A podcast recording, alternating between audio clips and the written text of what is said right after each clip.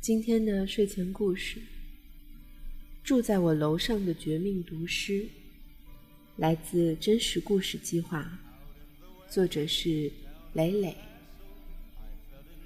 老宋是我在公司认识的第一个人。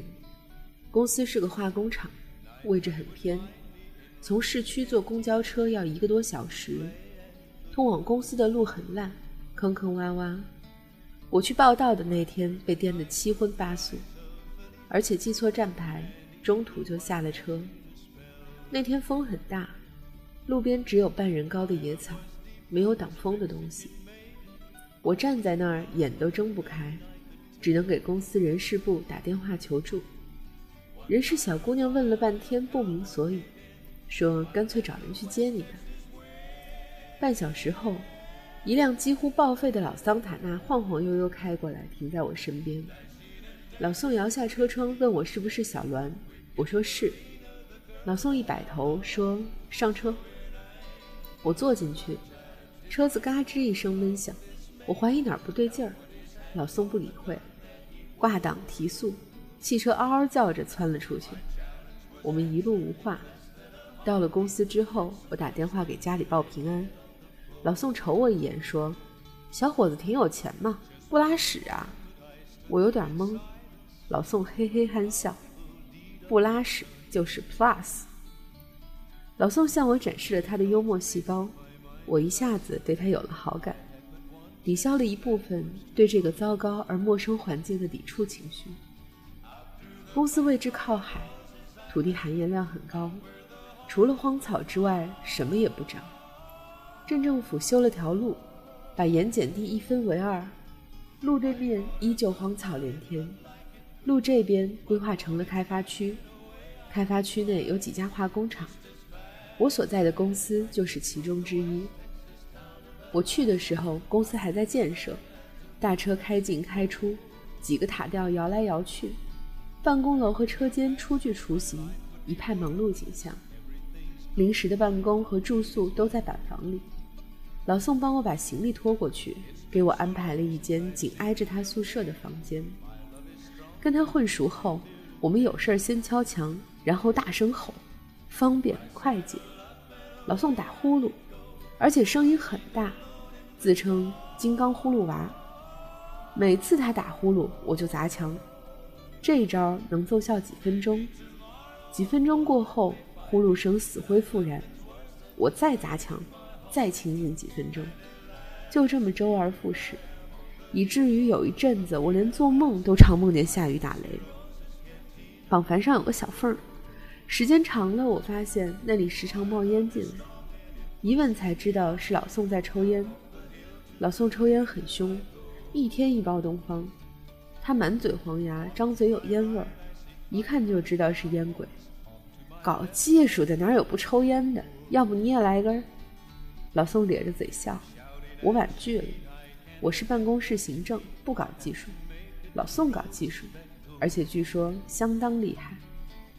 公司生产各种阻燃剂，老宋拿张纸连写带画，洋洋洒洒给我科普了半天，我还是听得一头雾水，只记得公司的阻阻燃剂分磷系和卤系两种，要用到一种叫做锈素的原料。老宋说锈素毒性很大，人吸进去会腐蚀内脏和神经系统。严重的话有可能致死。看见那几个厂子了吗？老宋指着旁边几个工地，咱这儿的锈素要是泄露了，全完蛋。我顿时头皮发麻。不过也别害怕，他们那边东西比咱们还毒，那边一泄露，咱也完蛋。老宋笑得很欢乐，我心有惴惴，搞不懂别害怕的理由是什么。老宋是厂子特聘的化学专家，年薪二十几万，却开一辆临近报废的破桑塔纳。我问他为什么，他笑着打哈哈，答非所问。直到和他交往久了，我才明白其中的原因。老宋缺钱，很缺钱。老宋很早就离婚了，离婚的原因很简单，他媳妇儿出轨了。老宋是南方人，常年在外地上班。一个月回不了几次家，媳妇儿给他生了两个儿子，之后又生了第三个。老宋算了算日子后，觉得第三个孩子来路可疑，就偷偷去做了亲子鉴定。鉴定结果验证了老宋的猜测，生父不是他，于是两人离婚。两个儿子都跟了老宋，条件是他净身出户。我见过老宋的相册，他媳妇儿貌美如花，打扮时尚，在不同的照片里和不同的人搂搂抱抱，看上去确实不是一个安分的人。老宋五十多岁，平时不大提这些事儿，只有在喝了酒之后才发发牢骚。有一回他喝的有点多，一直拿酒瓶子念叨，说养儿子干嘛？还是姑娘好。我们不明就里，跟着起哄说儿子败家，女儿养家。现在生孩子都愿意要女孩，这点燃了老宋的怒火。往常温吞软糯的他破口大骂，说两个儿子都是王八蛋，就知道跟他要钱，非得把他逼死才算完。我们这才知道，老宋的两个儿子都不成器。大儿子在老家开门头，但是整天打麻将，三天打鱼两天晒网，做什么赔什么，经常找老宋要钱。二儿子高中毕业之后混社会，天天打架斗殴，光派出所就进去过四回。老宋跟在后面给他擦屁股，花钱如流水。那天老宋涕泪横流，哭完躺下一睡不醒。第二天我去叫他起床，发现他吐了一地，那双他咬牙花了三百多块钱买的皮鞋被淹没在呕吐物中。老宋醒来后大呼后悔。花了半个多小时把那双鞋擦干净。我本来还想和他说点安慰的话，没想到他已经恢复了原先的样子，笑呵呵地顶着两双红肿的眼睛跟人打招呼，好像他那两个儿子已经迷途知返，不再逼他。提起昨晚的事儿，老宋点烟叹气，说了六个字儿：“亲儿子，没办法。”第三个孩子给他带来的阴影太大，成了他心里过不去的坎了。那阵子刚下过雨，厂区泥泞不堪，老宋的车子沾了很多泥。我提议把车子刷干净后去镇上逛逛。老宋瞥一眼破车，说：“还真得洗洗了，你看脏的跟拉屎没擦腚似的。”这个老宋还真是幽默，幸亏他是个乐观的人，要不然肯定会得抑郁症。新公司事情多，需要准备各种申报文件。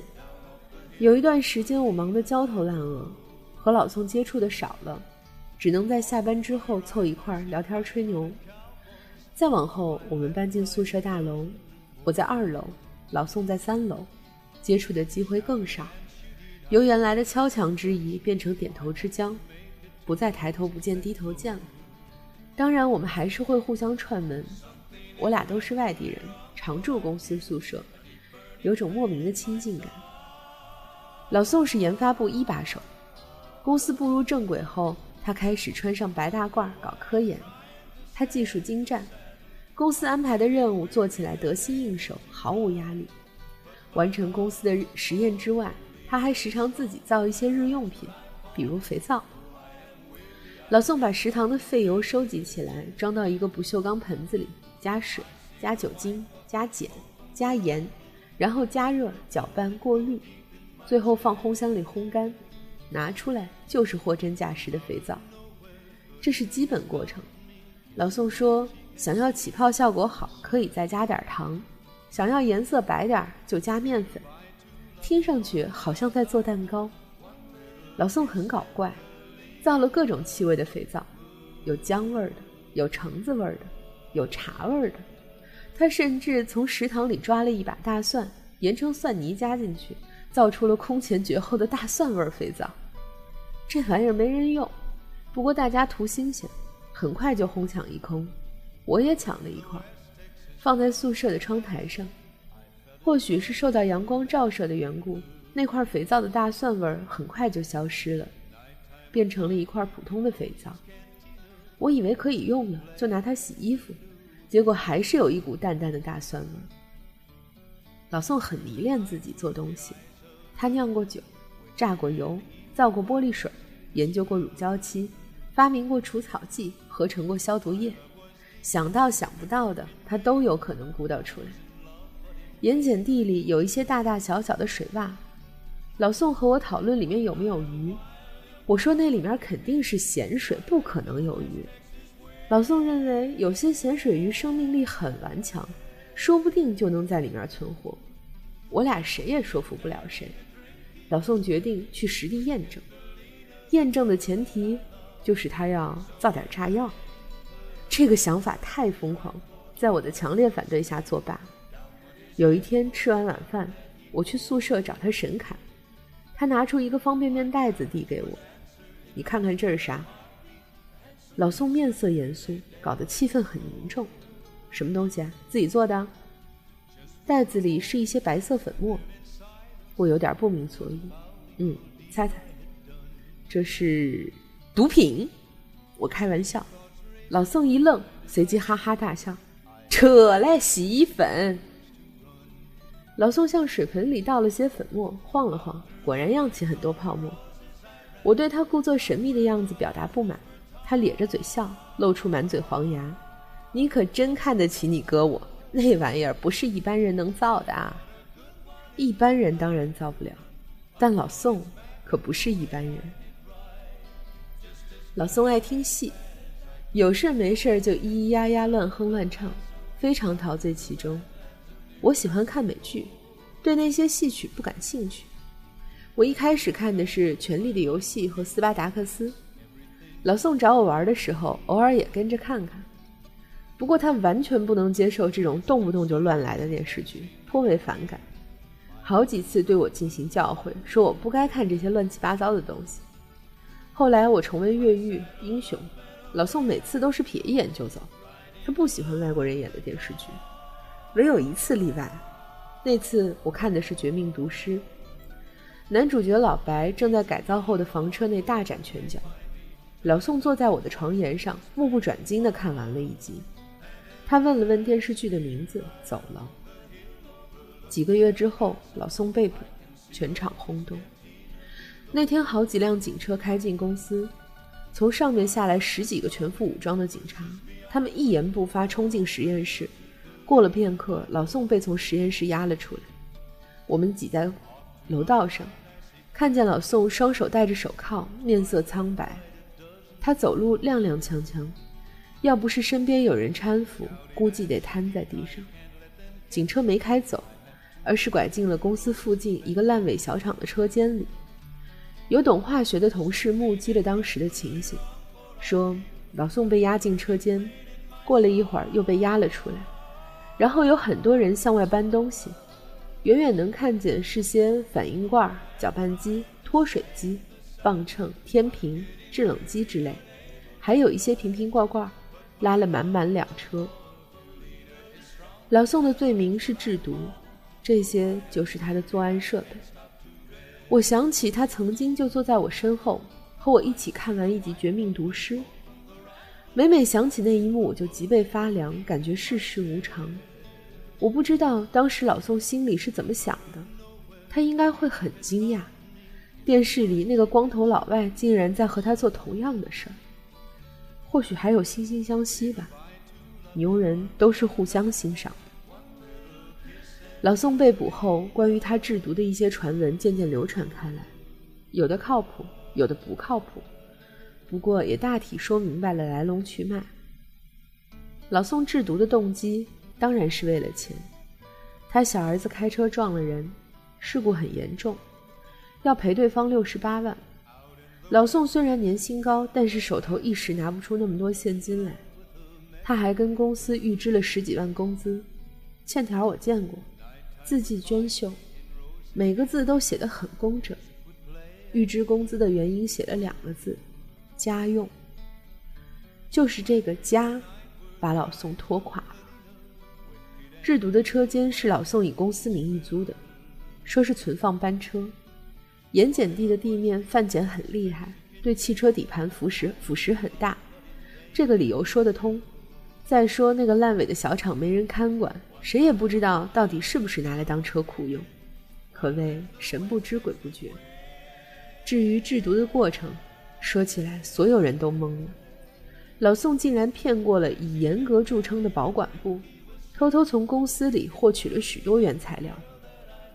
公司除了生生产阻燃剂外，还生产两种叫原甲酸三甲酯和甲醇钠甲醇溶液的东西。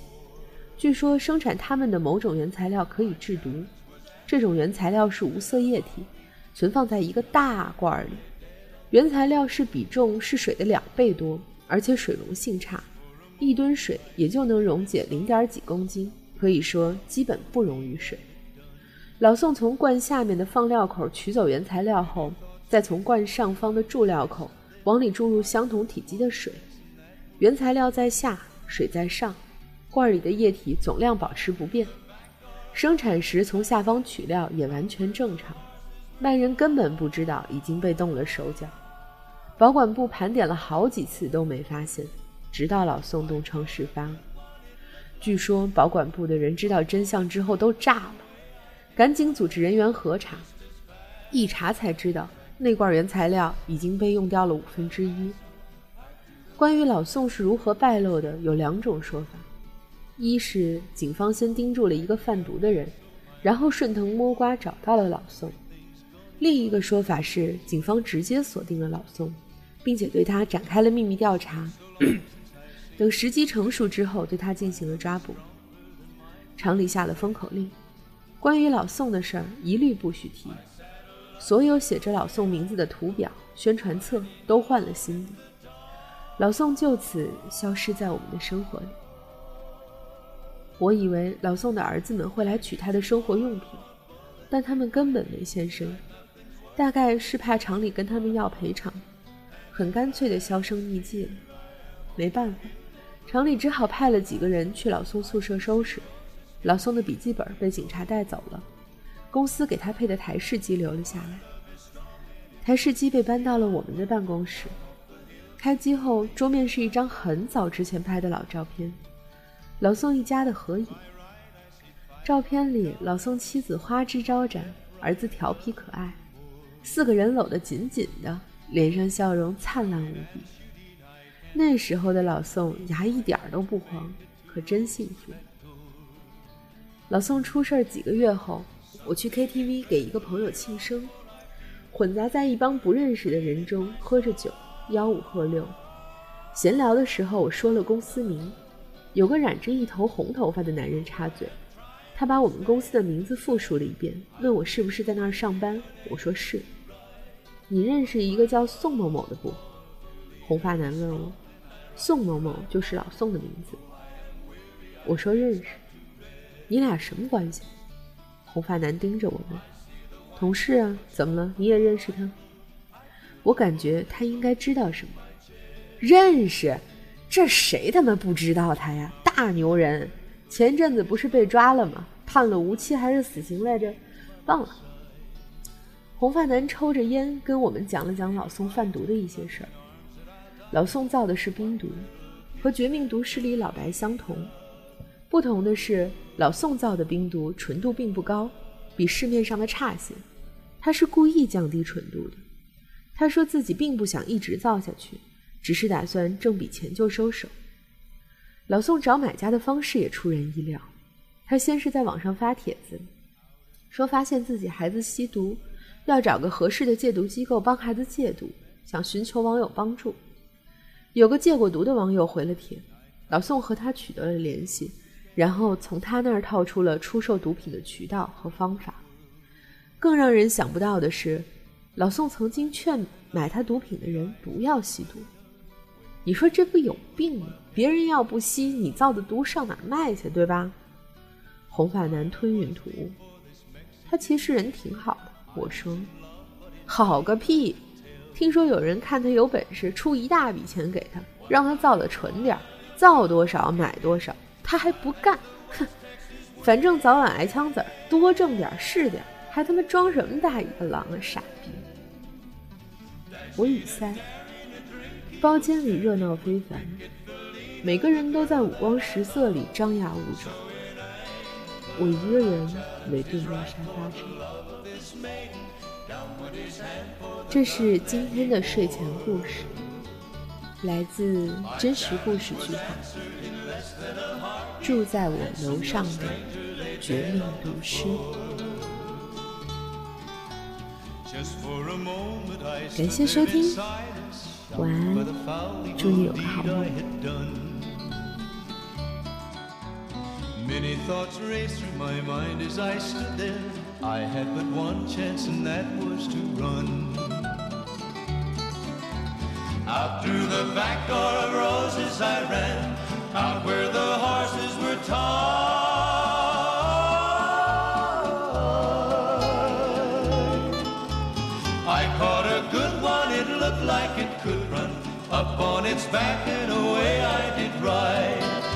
as fast as I could from the West Texas town of El Paso out to the badlands of New Mexico. Back in El Paso, my life would be worthless. Everything's gone in life, nothing is left. It's been so long since I've seen the young maid. My love is stronger than my fear of death. I saddled up and away I did go, riding alone in the dark.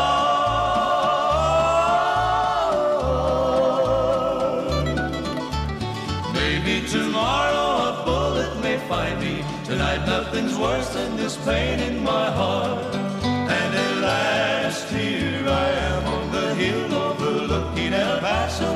I can see Rosa's cantina love is strong and it pushes me onward. Down off the hill to Felina I go.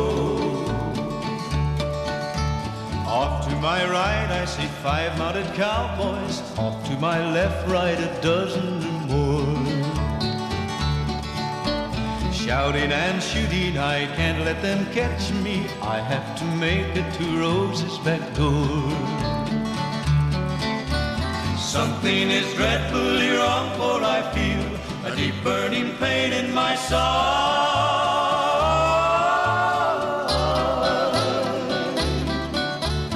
Though I am trying to stay in the saddle, I'm getting weary, unable to ride.